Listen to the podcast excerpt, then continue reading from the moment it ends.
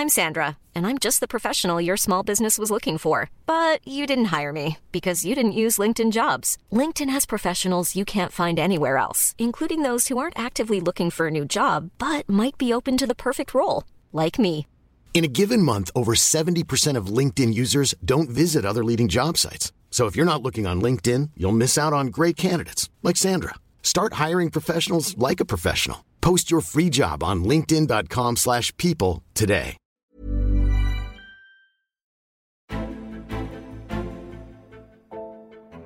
FC Bayern München gegen Paris Saint-Germain. So lautet die Paarung im Champions League-Finale. Die Bayern greifen also nach dem Triple PSG nach seinem ersten Königsklassentriumph überhaupt. Darüber wollen wir hier heute sprechen, kurz, knackig und auf den Punkt. Mein Name ist Tobi Lusiak und ich habe auch heute wieder einen Gast, der buchstäblich ganz nah dran ist. In Lissabon ist er nämlich, der freie Journalist und Bayern-Insider Patrick Strasser. Patrick, grüß dich. Hallo, Grüße aus Lissabon. Bom dia, wie der Portugiese sagt. Also, du hast auch schon ein paar Worte gelernt, ja, in deiner Zeit Ja, da drüben. Zwei. Zwei. damit, Na, Adeus, ja mit Adeus kann ich mich dann verabschieden. Ja. Hervorragend.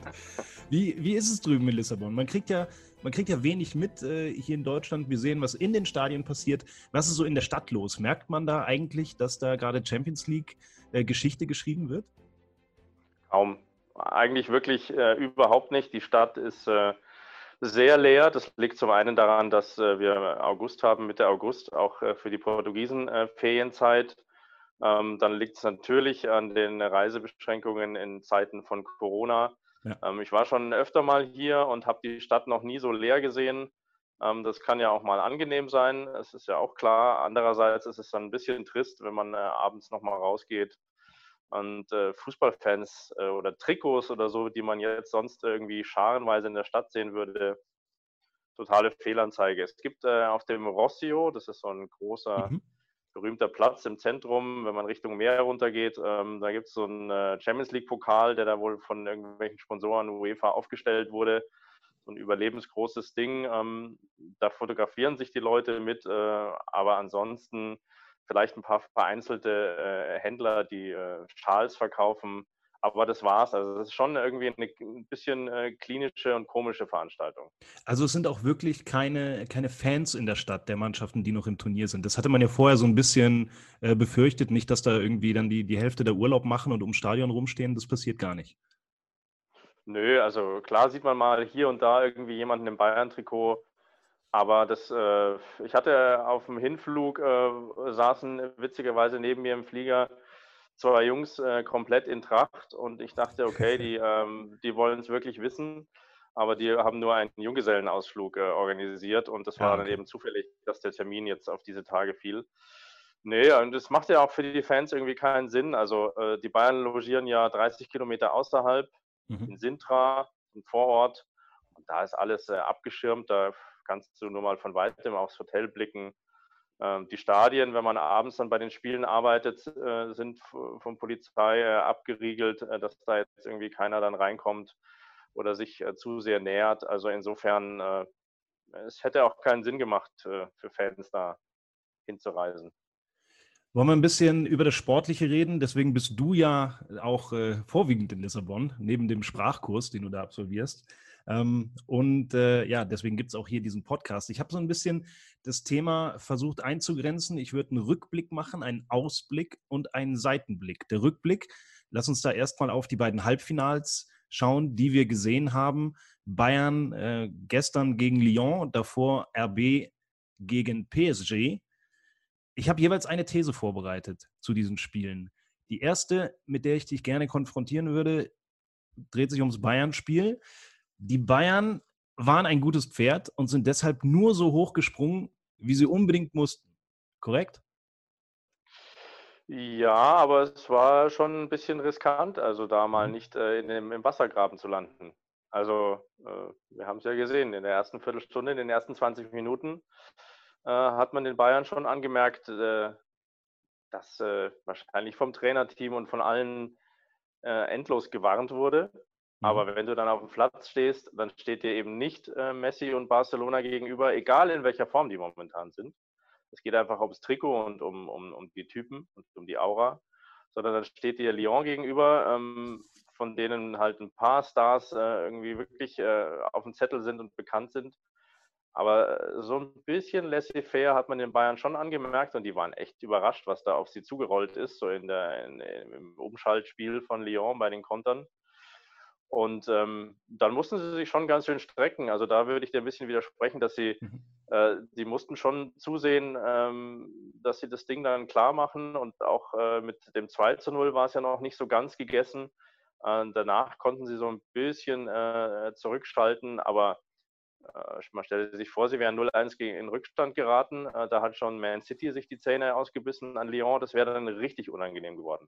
Es, es, gab ja auch wirklich gute Chancen von, äh, von Lyon zu Beginn des Spiels. Du hast es ja eben schon angesprochen. Ich kann mir aber gar nicht vorstellen, dass das Trainerteam um Hansi Flick nicht exakt davor gewarnt hat. Weil, also, das war ja nun wirklich klar, dass das genau die Spielweise ist von Lyon mit diesen schnellen Gegenangriffen. Es gab ja da in den ersten fünf Minuten schon diese erste Szene von Depay, wo der plötzlich durch war. Ähm, dann gab es noch den Pfostenschuss. Also, das ist doch genau die Spielweise von Lyon gewesen. Glaubst du, dass die, die Spieler das nicht so richtig ernst genommen haben, eben weil die Namen fehlen auf der anderen Seite?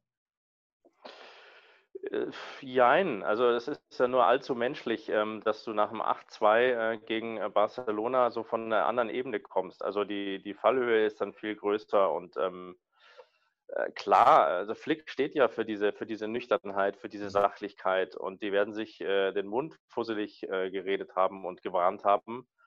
Aber ich meine, das kennt man aus dem eigenen Leben. Also das ist ja, äh, wenn die Eltern einen vor etwas warnen, dann denkt man sich, naja, sie werden ja recht haben, aber schauen wir mal.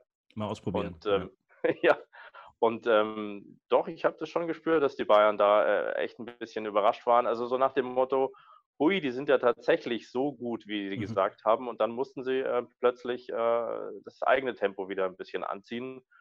Ähm, und äh, Oliver Kahn hat es ja heute in einem Pressegespräch mit uns auch gesagt, dass das einfach nach, nach so einem Spiel wie gegen äh, Barcelona, ähm, da sind die Erwartungen auch so hoch und das macht halt die Aufgabe dann viel schwerer, egal wer da auf der, Gegen auf der anderen Seite auf dem Platz steht.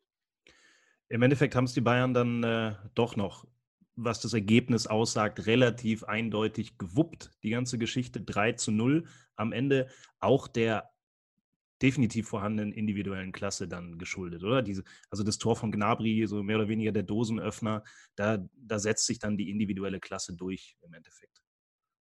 Ja, und da muss man auch sehen, äh, gerade in der Minute zuvor, 17., 18., mhm. sowas, glaube ich, war das, äh, gab es ja diesen Pfostentreffer. Ja. Und das ist natürlich schon die Qualität, äh, dann äh, wie in so einem Boxkampf zu sagen, okay, also du hast mich gerade an der Niere erwischt, aber jetzt gebe ich dir richtig einen auf die 12 und da lag dann Lyon zum ersten Mal auf dem Boden.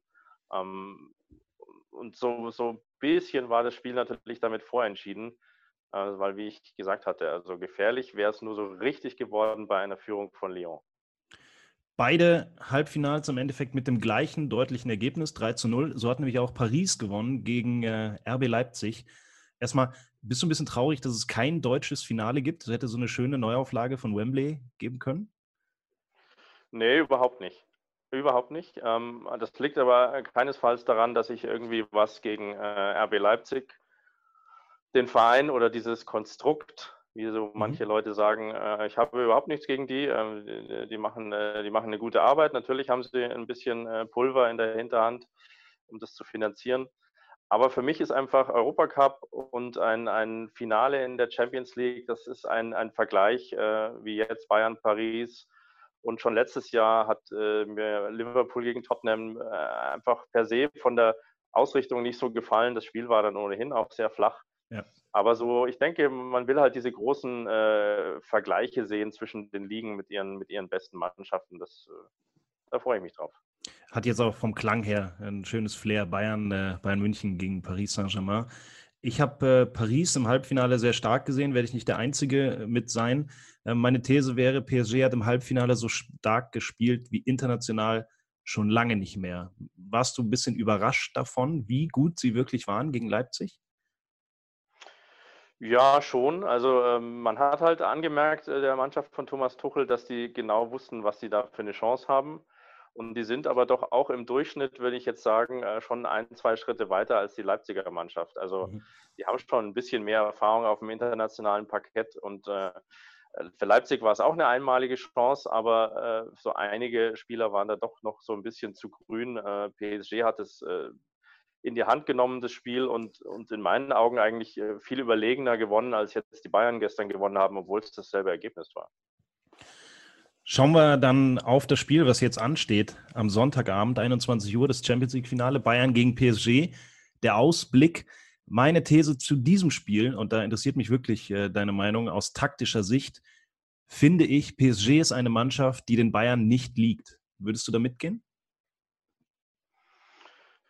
Boah, ich überlege gerade mal, wie, wie, wie du es meinst. Also wie meinst du es in, in puncto ich, Ballbesitz? Ich, ja, ich kann es noch ein bisschen erkennen. Also, also ich glaube, die, ähm, die Offensive von Paris ist das heftigste, was die Bayern in diesem Turnier bislang zu sehen bekommen. So, also die, auch Barcelona ähm, bei allen Namen, die da so, äh, so rumschwirren, die Offensive von Paris ist besser. Ich finde, das wird eine komplizierte Defensivaufgabe und so wirklich sattelfest waren die Bayern in beiden Spielen ja nicht. Es gab immer so Phasen, wo sie kurz davor waren, äh, dann noch ein Tor zu kassieren. Außerdem ist der Spielaufbau von, von Paris, finde ich, sehr, sehr, ähm, sehr gut, sehr abgeklärt und äh, sehr zielstrebig. Und es wird gar nicht so einfach für die Bayern, diese hohen Ballgewinne zu bekommen, die sie in den Spielen äh, gegen Barcelona und gegen Lyon immer wieder erzielt haben und dadurch eben dieses, dieses Pressing umgesetzt haben, was dann zu den eigenen Torchancen geführt hat. Das war so ein bisschen mein Ansatz. Ich glaube, dass, äh, dass Paris da die Waffen hat, die Bayern da eventuell wehtun können. Ja, das kann schon sein. Also äh, gebe ich dir recht. Interessant wird halt, ähm, wer mehr auf Ballbesitz äh, geht. Oder mhm. gibt es ja auch das taktische Mittel heutzutage, ähm, dem anderen den Ball zu überlassen, nach dem Motto, mach erst mal und wir schauen, wie wir dann zurückschlagen können äh, im Umschaltspiel. Klar will Bayern auch den Ball haben, aber ähm, äh, ich sehe das nicht so, äh, so problematisch, weil ähm, sie haben ja auch die Möglichkeiten, äh, siehe mal an die Entstehung des 1-0 gegen Lyon, äh, so ein, so ein Chipball von Kimmich auf, auf die Außen, das war ja zwar irgendwie aus dem eigenen Ballbesitz heraus, aber fast wie eine Kontersituation, so schnell mhm. wie dann äh, Gnabry durchgegangen ist. Also da hat Bayern schon, schon auch Möglichkeiten. Ich, ich gehe schwer davon aus, dass Kingsley Coman startet mhm. auf links außen. Ähm, da haben sie noch einen schnellen Spieler, ähm, der da irgendwie die Abwehrreihen äh, aufreißen kann und auch es mag, wenn er Bälle hinter die Kette bekommt. Ähm, ich bin mir nicht so sicher. Ich äh, denke aus Bayern-Sicht, äh, wie es auch äh, Oliver Kahn heute gesagt hat, Hansi Flick und, und das Team die haben die Mannschaft bisher so hervorragend immer auf den kommenden Gegner eingestellt. Und PSG äh, wird man sich schon seit ein paar Tagen zurechtgelegt haben. Ähm, über Leipzig äh, weiß man viel, da hat man die letzten Jahre oft gespielt. PSG seit 2017 nicht mehr. Die Mannschaft hat sich verändert ja. und ist jetzt eben eine Tuchel-Mannschaft. so denke ich, dass, äh, dass die Scouts und das, das Trainerteam da schon seit einer Woche wahrscheinlich am, am Anti-PSG-Plan arbeiten. Würdest du dann sagen, wenn ich es jetzt richtig verstehe, wer den anderen dazu bekommt, das Spiel zu machen, der hat die besseren Karten in dem Finale? Ja, äh, ich meine, es ist natürlich nicht so Bayern-like, ähm, äh, äh, freiwillig so ein bisschen was von den Spielanteilen und von der Dominanz herzugeben. Aber das kann natürlich auch mal ein taktisches Mittel sein, äh, äh PSG mal ein bisschen rauszulocken und kommen zu lassen, um dann eben äh, zum Gegenstoß anzusetzen. Also das denke ich, kann schon, äh, kann schon sehr interessant sein. Ähm, glaube auch nicht, für mich würde deine äh, Meinung interessieren, ob das, dass es so ein Hurra-Spiel wird. So, äh, beide gehen so richtig aufeinander los und es kann schon auch sein, dass da erstmal viel Respekt und so ein bisschen abwarten und so ein bisschen, bisschen Schach. Also Thomas Tuchel ist ja, sieht sich ja selber in der Lehre von Pep Guardiola zu mhm. Hause mhm. und der spielt ja schon ganz gern so ein bisschen Schach auf dem Fußballplatz. Also das wird, äh, wird sehr spannend zu beobachten, denke ich. Es ist ja auch oft so, dass, dass dann gerade diese Finals, wo dann zwei sehr offensiv starke Mannschaften aufeinandertreffen, äh, dann die werden, wo gar nicht so viele Tore fallen. Das ist ja in der, äh, in der Geschichte schon öfter passiert. Ich kann mir auch vorstellen, dass äh, ja jetzt nicht von Anfang an dieser Hurra-Stil geprägt wird.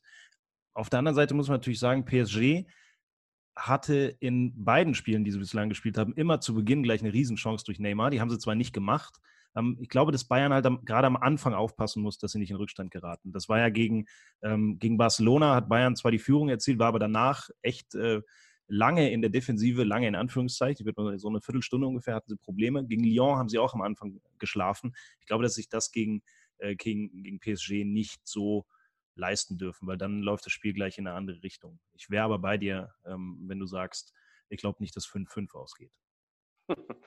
Ja, völlig richtig. Ähm, ich denke aber, dass äh, Flick ähm, einen Joker ziehen wird. Jetzt mal vorbehaltlich, die nächsten Trainingseinheiten äh, laufen äh, rund.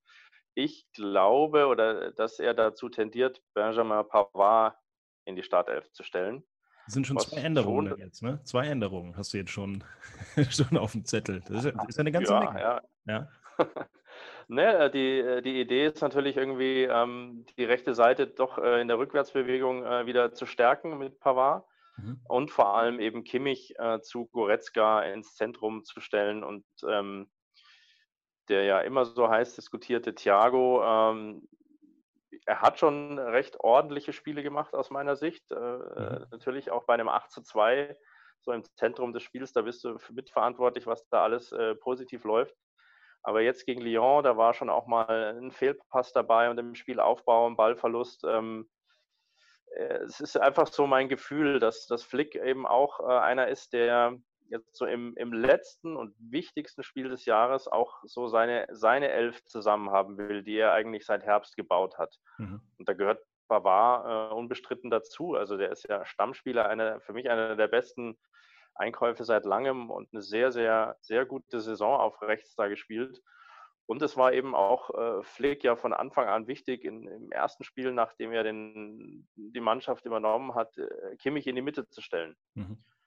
Und wenn, wenn Pavard jetzt äh, sein Okay gibt und wenn die, die Einheiten da gut ausschauen, dann kann ich mir das echt gut vorstellen, dass er diese zwei Wechsel vornimmt.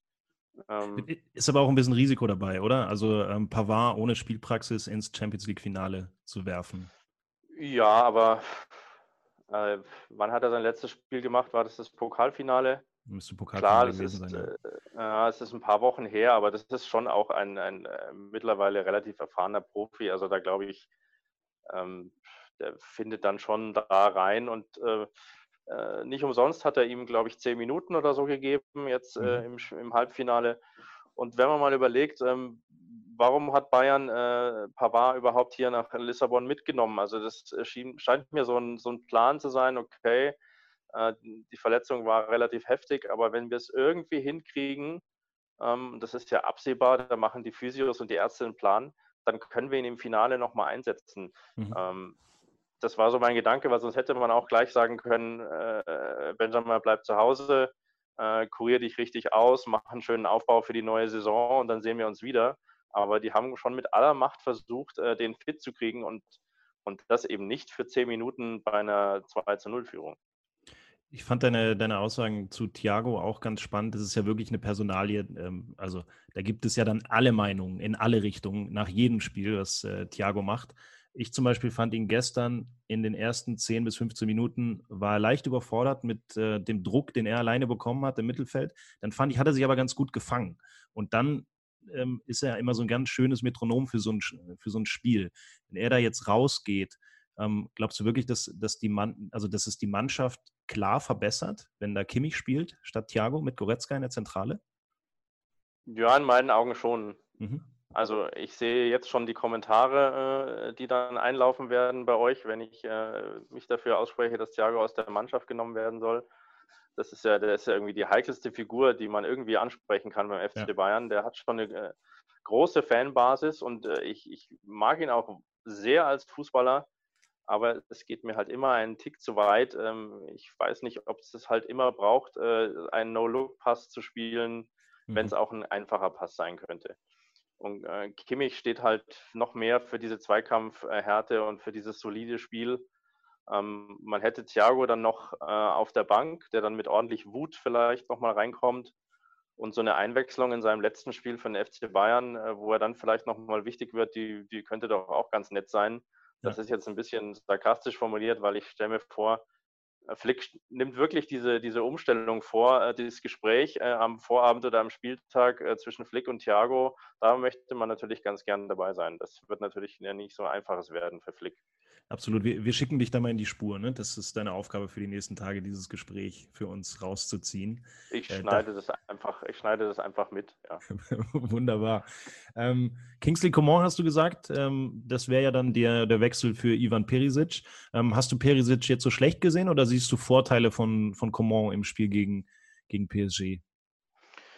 Ich würde da mal so ganz äh, einfach denken, wie das tatsächlich auch wirklich immer Jupp Heynckes gemacht hat ähm, Kingsley Coman ist in Paris geboren.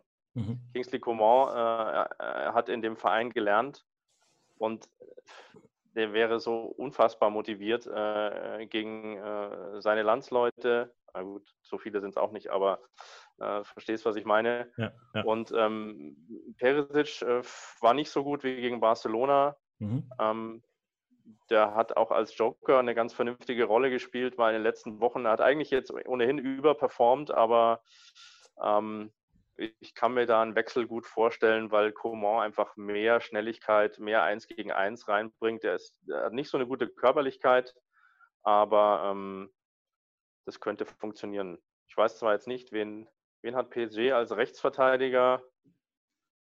Wer spielt da? ist, ist, ist das Kehra? Nein.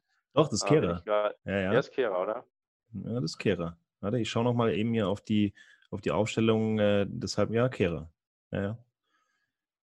Ja, also, da, da sollte er Vorteile haben. Keine unlösbare Aufgabe. Ja, salomonisch ausgedrückt. ja. Ich finde, die, die interessanteste Personalie äh, des ganzen Finals ist kein Bayern-Spieler, er ist ein ehemaliger Bayern-Spieler, äh, Juan Bernat. Ja, also Uli Hoeneß, persönlicher Freund, Juan Bernat, bekommt jetzt die Chance, ähm, nochmal zu beweisen, dass er sehr wohl auch dafür verantwortlich sein kann, dass man eine Champions League gewinnt. Bin sehr gespannt auf seine verspätete Reaktion auf die Worte von, von Uli Hoeneß. Ähm, erwartest du da irgendwie ähm, irgendeine symbolische Geste, vielleicht irgendwie Shake Hands oder, oder sonst irgendwas? Oder äh, erwartest du einen hoch motivierten Juan Bernat, der das, äh, der das Siegtor für PSG in der 87. macht? Irgendwas, was, was erwartest du von dieser Geschichte? Das ist eine schöne Geschichte in so einem Finale. Ja, natürlich, natürlich. Ähm, ich wollte dich jetzt ausreden lassen, aber äh, ich muss ja immer dran denken, als Hönes damals, äh, das war ja die äh, Pressekonferenz im Rahmen der äh, Menschenwürde, äh, ja. die äh, Karl-Heinz Rummenigge zuvor ganz kurz nochmal aufs Tableau brachte. Ähm, das Allerschönste ist ja, dass der Uli Hoeneß diesen, ich sage das deshalb so, diesen Spieler immer ausgesprochen hat, als wäre es so ein, ein, ein Schauspieler aus, einem, aus einer romantischen Schnulze. Er hat ja immer gesagt, der Juan Bernat. Das war immer herrlich, wie er das, wie er das gesagt hat. Ähm, und die Beschimpfung war dann nicht so nett. Ach, ich glaube, so wie ich äh, den Juan äh, kennengelernt habe in München, äh, das ist ein, ein sehr ruhiger, äh, besonnener Typ. Und ähm, ja, ich weiß es nicht, was, äh, was soll, was, soll er, was soll er tun, wenn er ein Tor schießt? Ah, hat er vielleicht unterm Trikot irgendwie so ein. Einfach, äh, einfach ein Bild ein von Uli. Bild von Uli auf ja, dem T-Shirt. Das würde schon reichen. Ne? Oder ein paar äh, Aktien, so ein Verlauf von Aktienkursen. Nee, ich glaube, da, äh, da müsste und sollte er drüber stehen. Ähm, das lenkt ja auch nur ab. interessant wird dann einfach, wie er sich, wie er sich sportlich zeigt. Ich habe den Eindruck, Klar habe ich nicht so viele Spiele von PSG verfolgt, aber der hat äh, sich, äh, sich einfach gemacht. Mhm. Ist eine feste Größe bei Thomas Tuchel, ist äh, Stammspieler, absolut gesetzt. Kopfballtor äh, auch in der Offen ne? ja. ja. eben mit 1,50, ich weiß nicht genau. ähm, ja, ne, er ist äh, wirklich ein, auch ein Offensivfaktor. Äh, viele Tore schon erzielt für PSG. Ähm, und vielleicht ist dann äh, Pavard eben der Mann, der ihn einschränken soll mhm. und ein bisschen stoppen soll im, im Offensivdrang. Ähm, das, äh, da würde es ja auch, jetzt siehst du, fällt mir jetzt gerade ein, äh, Pavard viel Kopfballstärker als Rechtsverteidiger als Kimmich. Ähm, Stimmt, ja. Das, das sollten wir Flick auch noch mit auf den Weg geben, falls er da noch nicht dran gedacht hat.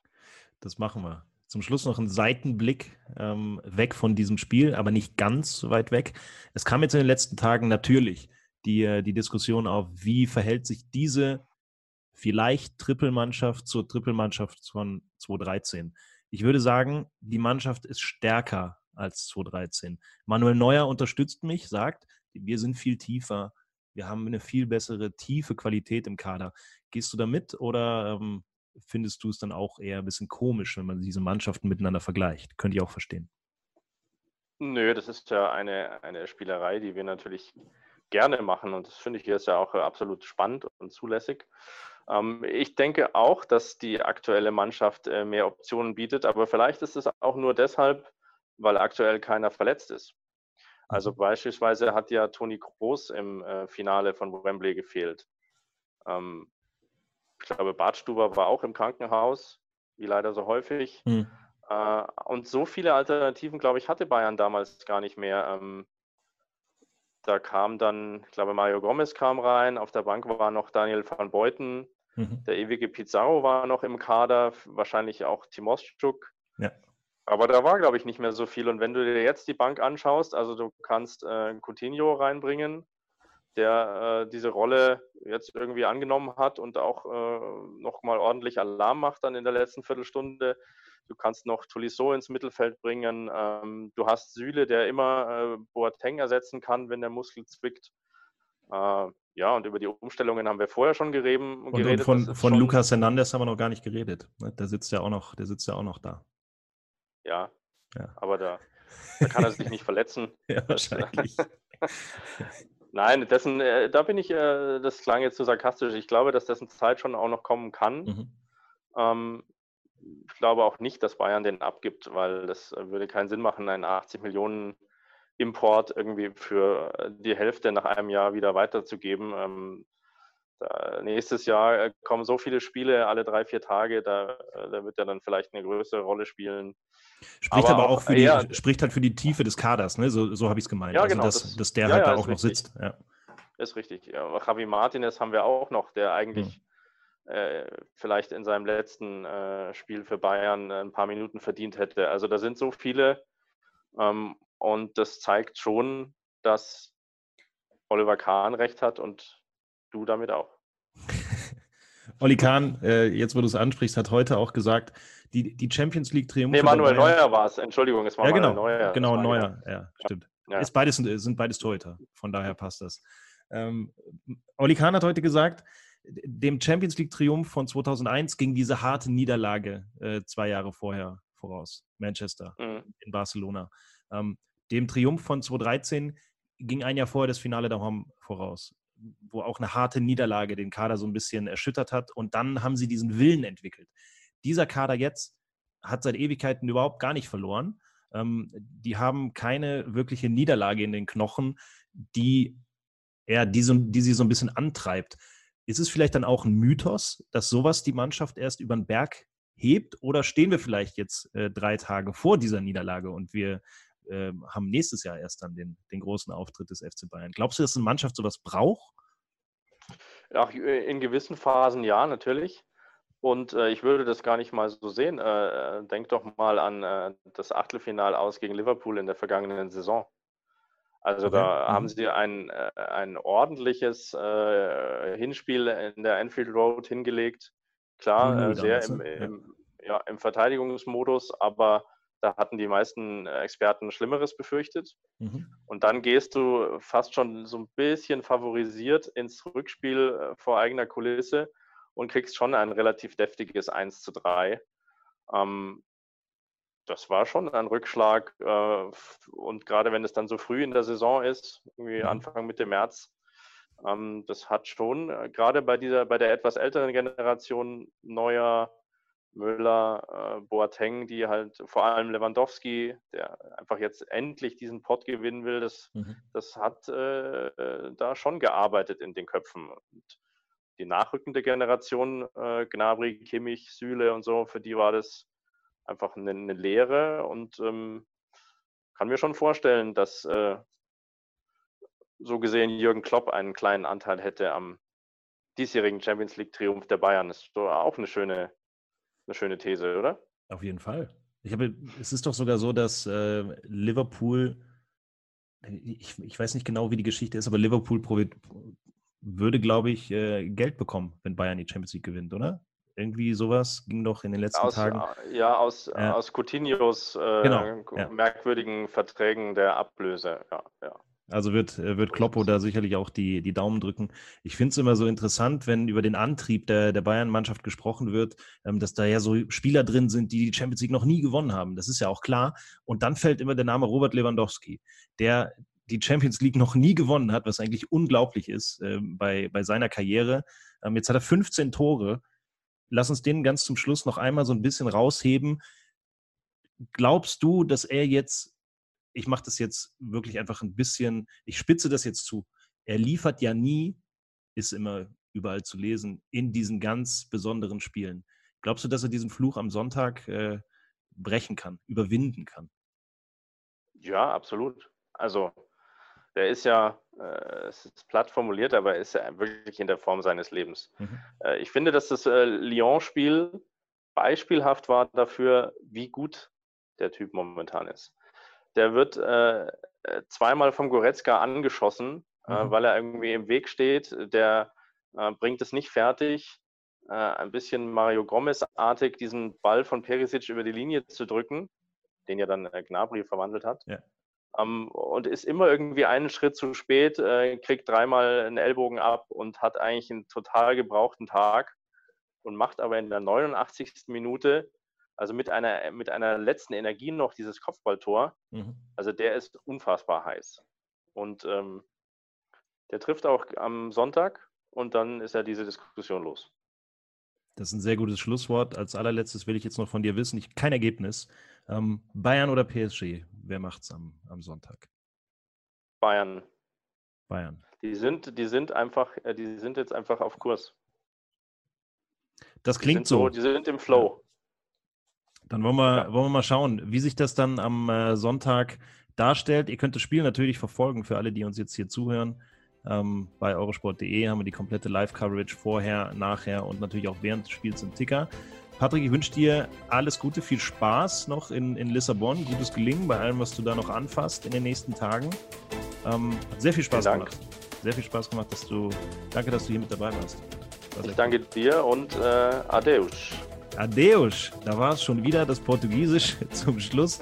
Euch da draußen noch einen schönen Morgen, Mittag, Abend, wann auch immer ihr das anhört. Äh, viel Spaß dann beim Spiel. Podcast abonnieren, Podcast weiterempfehlen und bewerten. Ihr kennt die ganze Leier. Wir hören uns schon bald wieder. Macht's gut. Ciao, ciao.